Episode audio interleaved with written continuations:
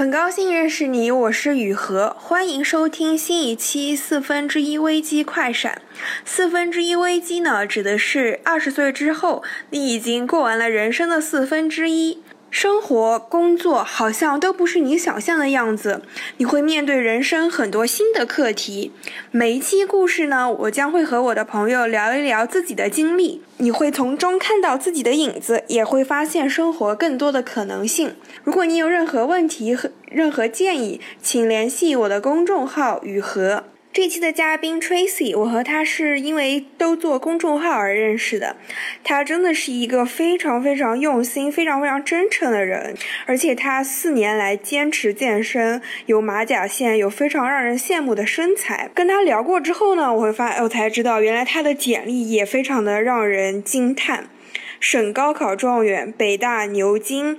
顶级投行，天呐，这样的人还会有四分之一危机吗？这期的故事呢，主要聚焦在了他为什么会选择离开大平台，离开投行，选择自己去创业，而且是一个跟金融不怎么相关的领域。让我们来一起听一听他点亮光环又卸下标签背后的故事吧。噔噔噔，开始，我们就从最开始聊吧。其实很多人都想进投行啊、咨询啊、大公司啊、五百强这些。就是当时你是怎么想的？我觉得主要是两点吧，就是不可否认的，就是说，因为我其实本科和研究生都是学的金融和经济，嗯，那这个也是一条很典型的一个路径。对。嗯，就是在这个商学院念了书，然后又出国念了书。那么，其实那个时候大家的选择基本上就是投行啊、咨询呐，或者一些大型的这种跨国企业。对。那投行可以说是就是数一数二的选择嘛。那作为那个时候学经济和金融的学生来讲，是很向往这种国际化的生活。这种环境，而且就是我们也一直读了书，就是说像这种高盛啊、摩根啊什么之类的，它确实是在资本市场上有非常大影响力的。那作为一个学金融的学生，自然而然就是会非常向往在这种国际性的这种大型的金融机构里面去工作。呃，那他去筛选的这个过程也是很严格的，对，就是万里挑一，给人造成一种心理也是你门槛很高，那么你就觉得这个东西一定是非常好的。是。当然，就是更另外一个就比较理性的原因，肯定是说，确实这种大的平台，它的资源是很丰富的。是。那比如说，他你你一入职的话，他就会送你到纽约或者伦敦去进行一个一个多月的培训。那这种机会，其实对于一个刚毕业的学生来说是非常有吸引力的。啊，你去这个飞到这个这么一个国际化的大城市里面，和全球的同事一起去做培训。嗯，公司提供的这个五星级酒店，然后每天就是上一种很专业的课程，有点类似于 MBA 的这种课程，再加上一些专业知识，就这些资源其实是其他的公司可能说比较难提供到的。嗯，然后我记得当时就是一进公司之后呢，我接触到的客户也都是顶级的其他的一些金融机构，嗯，也是平台给予。的这么一个发展的机会吧，是啊，我马上就是跟各种顶级的基金可以建立一个联系。那如果只是我自己的话，他们肯定是理都不会理我的。但是因为我的这个公司的这个名字和他的这个平台在，那我可以很快就跟他们去呃建立联系，可以从他们身上学到很多东西。我觉得这个是一个大的平台给予一个刚进入社会的一个年轻人的非常多的。光环和一些实际的帮助吧。对，那你身边的一起工作的同事也都是名校毕业的，每个人身上都有这个光环。对，确实是非常聪明也很勤劳的一群人。对对对，就是也能从他们身上学到挺多东西的。所以我觉得，就现在回过头来再看的话，我觉得当时也是，呃，我也没有后悔这个决定。然后我也挺感谢，就是说这些大的平台，因为我也是在几家之间跳来跳去嘛，确实也是呃，给了我很多的。学习的机会和一些资源吧。是，嗯，而且我觉得现在这个时代还是这样，就是商学院的人无论怎么样都还是想挤进投行。是的，我其实觉得是因为就是第一是就是那个光鲜亮丽的那个标签，那个光环 title，因为就我觉得年轻的时候大家都没有什么积累的时候，还是很想要一个 signal，就是。告诉大家一个对 title，说我是有这个能力的，我是有这个实力的，是一个认可，是，是一个同辈之间和这个社会的一个认可。嗯，而且年轻的时候会很想要证明自己，对的，对的是对的，你就是觉得这个是一个硕大的光环。我那天还在跟呃朋友聊，就是当时就是高中的时候，高考完你就拿到了这个名校的这个毕业录取通知书，当时就觉得说。哇，我就是人生赢家了，我的人生巅峰就可以走向人生巅峰。但你进了大学就发现，哇，聪明的人好多啊，那自己只是一个 small potato，只是一个很普通的一个一个女生，在有一些这种，嗯，我们讲的比较现实一点，家境又好，长得又漂亮，学习又很好。你就觉得说，这个世界上怎么有这么完美的人啊？对对对对我之前在我们省可能是第一名，对对对对，那到了那边，你就发现说，其实比你更优秀、更完美的人太多了。那后来就是从这个本科毕业，然后拿到了研究生的录取通知书，世界名校，就觉得哇，这个好像更牛逼了。那到了新的地方，你又发现是同样的一个 story。那后来就是说，这个、哦、拿到了香港的实习，拿到了投行的实习，你又觉得你又好像进入了一个新的世界新的更高的世界一个新的圈子，然后就觉得说我的光环就就更大了。那个我的人生是不是这个就是巅峰了？但你发现其实这个真的是这个道路很长，才刚开始是，啊，很多东西跟想象中也不是那么一样的。对，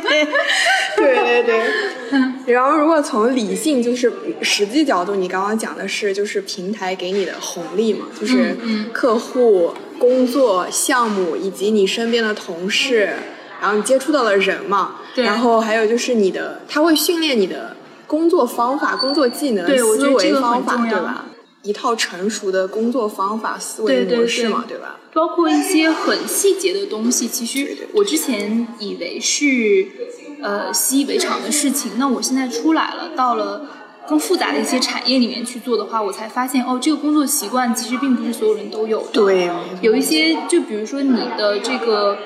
呃，你回复邮件的时候的一些 manner，我就发现哦，原来呃有一些新的员工你是要教他的，是的，是的，或者是有一些没有在国际化的这种环境下，这个真正的在比较 professional 的专业的环境下去去工作过的人，你是要去手把手教他这个邮件应该是怎么回复，才是一个比较礼貌、符合商业礼仪的一个。嗯，当然这个只是一个很小的例子，还有更多的是一些工作上面的，你怎么去做一个项目的管理，还有就是同事之间的话，嗯，这个工作的关系怎么处理啊，各种之类的话。所有的工作经验都是在这种环境下面，对。基本上我的工作习惯就是这种类型的、嗯。这种环境下面培养出来的。是，就出来之后发现，哇，原来很多人都达不到这个水平，是吧？是的，那我们现在的公司会招一些刚毕业的学生，然后我就会用一些投行的标准去要求他，他就会一开始会觉得不太适应，或是他就会觉得说，哦，嗯，之前没有人跟他讲过要这样去做事情的，是，就 Excel 怎么用，这个格式要怎么写，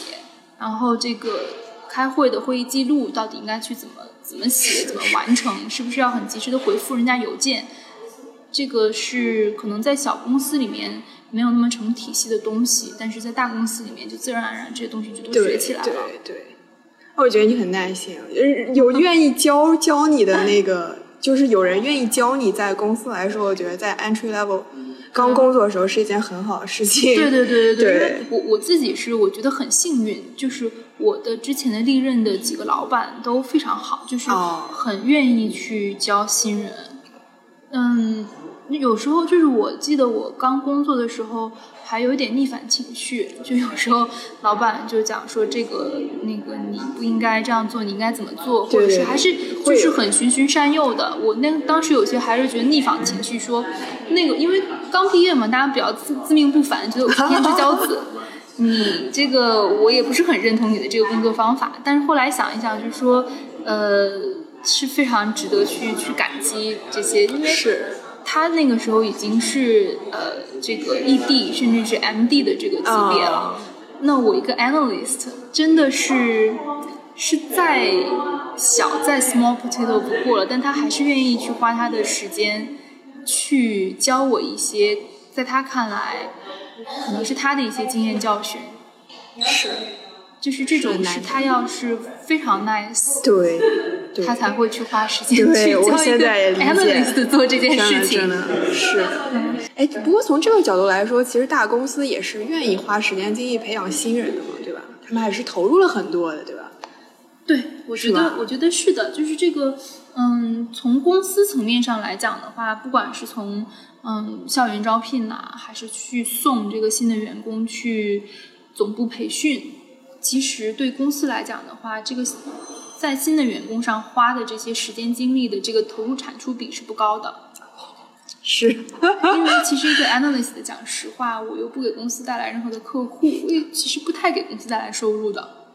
但对于大公司来讲，他肯定希望就是说你对这个公司的忠诚度不断提高，你去留下来。那么到了 associate 级别或者以上的话，你给这个公司带来的收益才会是，成几何的这个 级数提升。对，嗯，但真的就是在刚开始工作的一两年的话，就是我记得很清楚，就那个时候刚入职的时候，每个人都觉得自己很重要。哦，是是会的，就是说，哇，这个我读了一辈子的书，读了这么久的书，过五关斩六将，对吗？嗯，我这么不容易来到了这里投行，那我一定要做一些有意义的事情，我一定要做很重要的东西。结果发现，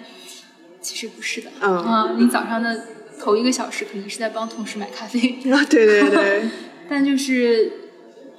从另外一个角度上来讲的话，那个时候太 junior 了，太没有经验了。公司是不可能说把一些重要的客户、决定性的东西交给你去做的。公司一定要去慢慢的培养你。当你到了那个有那个经验和水准之后的话，你可以去面对客户的时候，你 ready 了，那么老板自然而然的就会让你去。对对对，哎，这个说的很好，就你自己 ready 的时候，机会就会给对你了。对对对对对对，当然不排除有一些办公室政治啦，就是说哦可能你上面的人压着你，对吗？但是这种情况下，我觉得还是比较少见的，因为你投行里面每个人都很忙，哦，其实 senior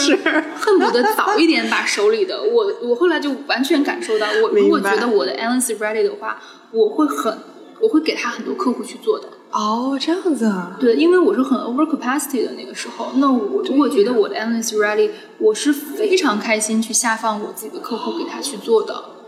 因为我自己很辛苦，那我如果是能分担出去一些东西，他又觉得说这个对他来说是讲是新的挑战、新的 exposure，他也会觉得有这个成长，那他工作起来也更有动力。那我自己的话，我可以去节约我的时间去做一些更 productive 的事情。对哦，所以从我的角度上来讲的话，我是非常愿意做这件事情。但我确实发现有一些 analyst 他是没有 ready 的，哦，那那那还是就是很容易看出来的是吧？非常容易看出来。我我先是会用一些小的一些任务先去测试嘛，哦，你可能先给客户打一个电话，或者是发一封邮件。那如果这个事情他都没有做好的话，我怎么可能放心大胆是地把客户交给他做哎？但是这个有时候我就会发现 analyst 就会有情绪，他就觉得他天天自己做的事情太枯燥太，minor，对的，对的，非常的 minor，他也没有自己的 ownership，但其实这个都是双向的，有挣扎是正常的事情。对，肯定的。我觉得每年都有挣扎。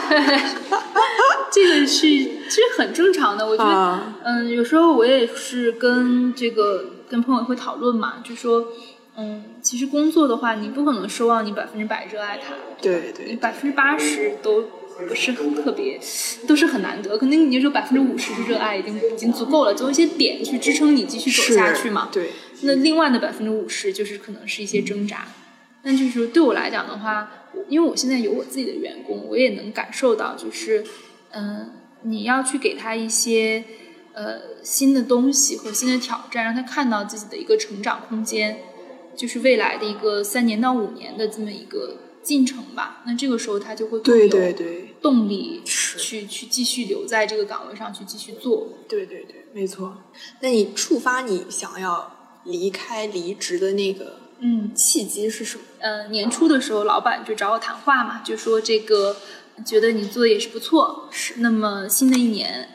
有没有一些目标？就是说，老板意思就是说这个要给我升职嘛，然后老板就说这个呃，当然其实也是想激励我啦，嗯就是说你要看到，就是说你多少年可以升到什么样的职位，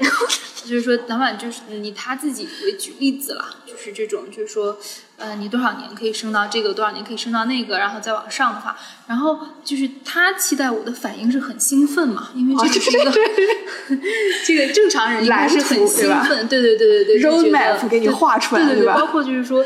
就是我听到这些我是没有感觉的，真的。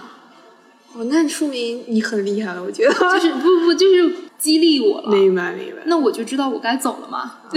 对，就不你不是你的 motivation，不是我的 motivation 啊。我我听到这些东西，我一点都不 feel motivated。明白明白。那就说明我的，我觉得我未来的路就不在这里了。是是。这个可能是对我来讲一个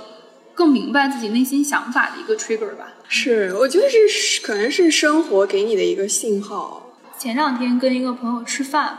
嗯，他还在说说那个，我们是一六年的时候，我们很久没有见面了。一六年的时候在一起吃了个饭，他说你一六年的时候，我就记得你在讲，跟我说你之后不会一直做金融的，嗯，有一天 someday 你应该会离开这个体系。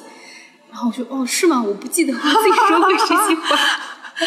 所以，我我一直有这个想法吧。嗯，不是说我很讨厌金融，我不讨厌，但是我就觉得说，呃，不是自己的人生的一个终极目标吧。对，就是我也是慢慢就逐渐感受到，就是说我的关注点真的是自然的关注点，并不在这个领域。嗯，我去做这些事情，更多的是因为我喜欢，嗯，在金融机构的这种工作节奏。我喜欢跟我一起的这些很聪明的，然后人又非常好的这些同事。那我觉得说，这个人生这么短，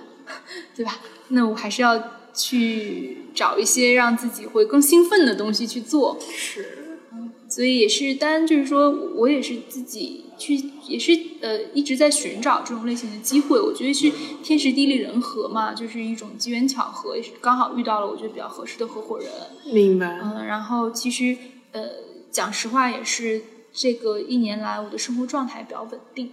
嗯，那我觉得在其他的事情比较稳定的情况下，嗯，那我可以做出这么一个相对来说风险比较高的行为，是，也是其实对自己的一个一个一个负责任吧。对对对，所以你说完全没有冲动吗？肯定是不可能的。但是我觉得这个冲动的成分可能是百分之五十，少于百分之五十吧。嗯，理解理解，肯定的，这还是很大的选择，肯定还是需要理智的。对。对对对对对，包括我是完全换了行业嘛，其实这个真的是一个蛮蛮大的转变的。是是是，包括我印象很深，就是我其实一直之前跟我的父母有讲我的这个计划，但是我就是真正就是辞职的那一刻是没有跟他们讲的，因为我知道如果我讲了的话，就是可能辞不了了，他们可能就会有各种各样的一些担忧啊、忧虑啊。我也挺感谢，就是我父母的，就是再过了几个星期之后，我们再打电话，然后，嗯，我爸妈他就跟我说说那个，后来他们就想通了，觉得也很理解我的这个决定，因为他们就是其实还是挺理解的，还是挺了解我的。就是他说，根据对我的从小长到大的这个判断来讲，其实他们也知道，就是 eventually 我是不会留在大公司里面继续做的，就是总有一天会走出这一步。那其实是个时间的问题嘛，是，所以他们其实也也也就现在也是挺挺支持的，也想通了。是，哇塞，啊，是的，想的好真诚。就是 我觉得这个也不是自己的决定嘛，就是各方的想法呀，你是要去平衡的。就是是，就是我的先生啊，我的。家里人啊，我的父母啊，我是很关心他们的嘛，所以我会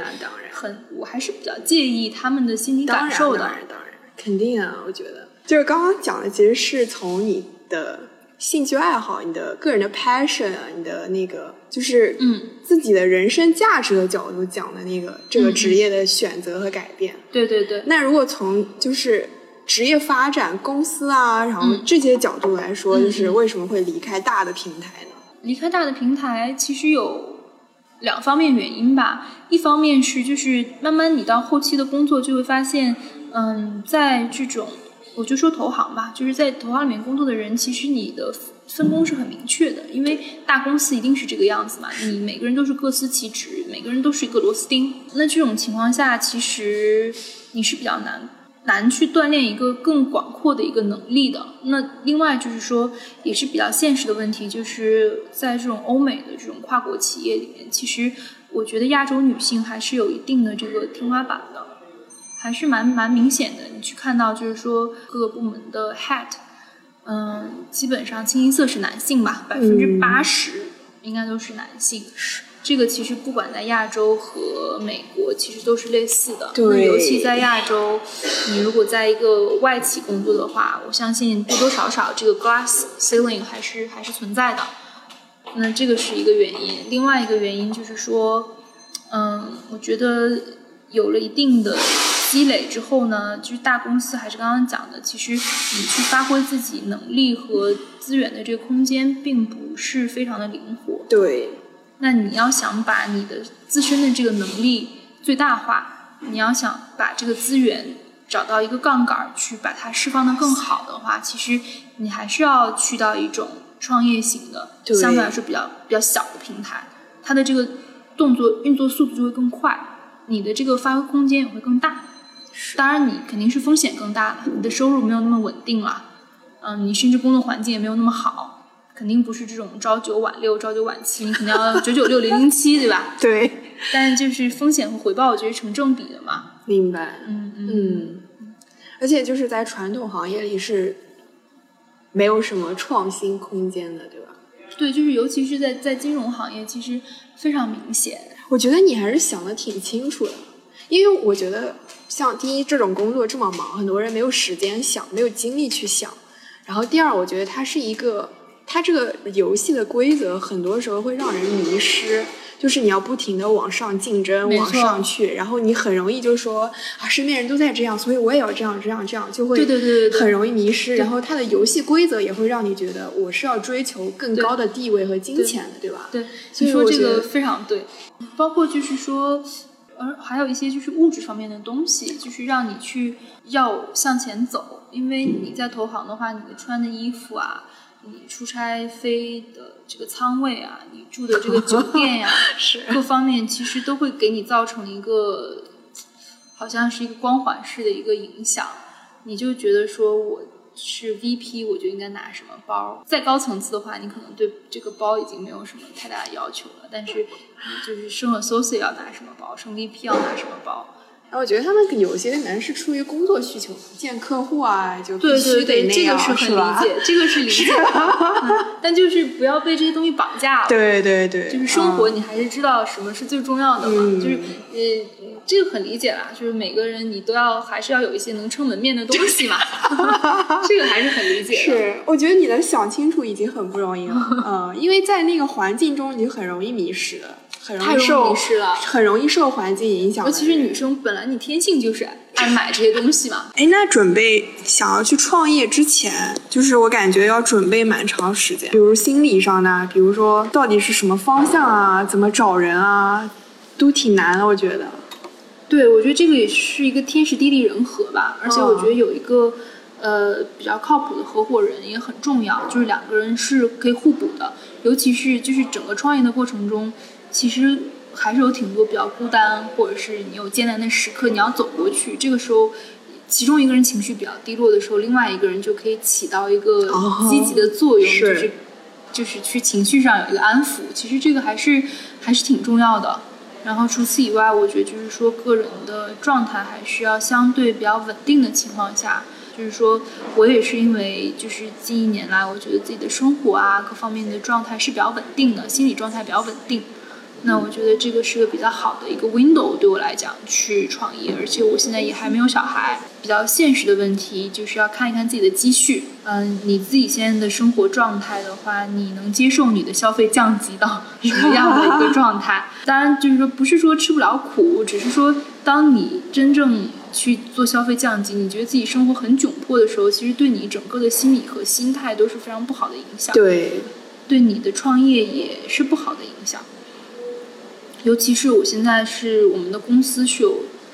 时尚创业的一个属性的，那我如果去做消费降级的话，其实我很难去理解我想做的这个市场。那所以说也要有一定的，就是要做一个心理的这种 calculation 吧。你的现在的开销是什么样子的？嗯，你要维持你现在大概的一个生活水平的话，你每一年的开销是什么样？然后你要就是一个概率问题，你要算进去一定概率的，呃，发生一些比如说这个嗯生病啊还是怎么样的话，你是不是嗯有买保险？是不是有 cover？对吧？这些呃，这听起来好像是话术一样，但是确实这些是很实际的、很实际的问题。然后还有就是，我觉得我当时其实问自己的也有一个问题，就是说，在你现在的这个平台，就又回到我们一开始就讲大平台的这个事情的话，你有没有是你有没有一些东西是你法无法割舍的？或者说你离开了之后，你没有了这些东西，你会很不开心，或者是你会呃失去你现在的优势？哇塞，这些这些东西可能是平台给你的，你没有意识到的。对，那我也是问了。自己很多这些问题，我甚至会写下来。你考虑很全面，我觉得。就是这些，我觉得就是呃，有一个有一个很好的建议，就是说，有些时候你需要把这些东西写下来。是是。你去想，不如是你把一条一条列出来，对一条一条去剖析。对。就是最浅薄的，就是说，嗯，你现在在投行里面，你出差都是这个是飞商务舱，住五星级酒店，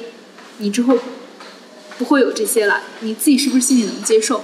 你要去很真实的去问自己。对对。包括就是说，现在这个投行的这个人脉圈子，那你如果不做这个行业的话，你是不是还能维持这些人脉？哦。这些人脉对你来说有多重要？这些其实都是要去问一问自己的。有些人可以接受，有些人是不能接受的。你其实不问，有时候自己是不自知的，或者说你。就不要产生，避免产生一个心理落差吧，一个一个一个预想的落差，就是你你离开了之后，你才发现，哦，原来有这些东西，我离开之后我是很难过、很不舒服的，但我之前并没有考虑到。那这个时候的话，其实你可能就会有点后悔了。不会不会，理解。嗯，那当时 partner 你是怎么找的？这个也是比较机缘巧合，但我觉得我的一个理论就是说，你当你自己的。我们讲就是说，你身边的这个小宇宙，或者是你有一个 vibe，你的自己的这个有的话，其实有些机会是会主动找上门来的。哦。那么，我觉得我自己的一个体验就是说，你有一些想法，或者是你有一些这种积极的一些态度，或者是这种你是一个有趣的人，还是要让大家知道的。就是不管是通过这个朋友见面去聊天儿，还是说通过你自己的一些社交媒体，对，有限度的你去剖出来，其实这个对你来讲的话，你会 create a vibe，大家知道你是。什么样的人，或者你在寻找什么样的机会，这个是个 numbers game 嘛，对，那个这样的话，机会才更容易去去找上你。那如果就是说我，因为我自己也有写公众号啊这些东西，如果说我没有写这个公众号的话，我可能就不会认识一些我现在。在一起做事情的人哦，对，是。然后呃，也有些朋友我也不会认识到，对。但是说我花了时间精力去做，既然你做了这个事情，我觉得还是要让，还是要让大家知道的。是，说的非常好 谢谢。如果你迷失了自我，那你首先要看一看，你是不是在模仿你身边的人。你有没有在身不由己的参与一些其实对你来说可能是没有意义的竞争，而且竞争的还是一些其实你没有那么在乎的东西呢？能让你跳出来，能让你不再迷失的唯一的解药，就是对自己诚实，忠于自己的内心。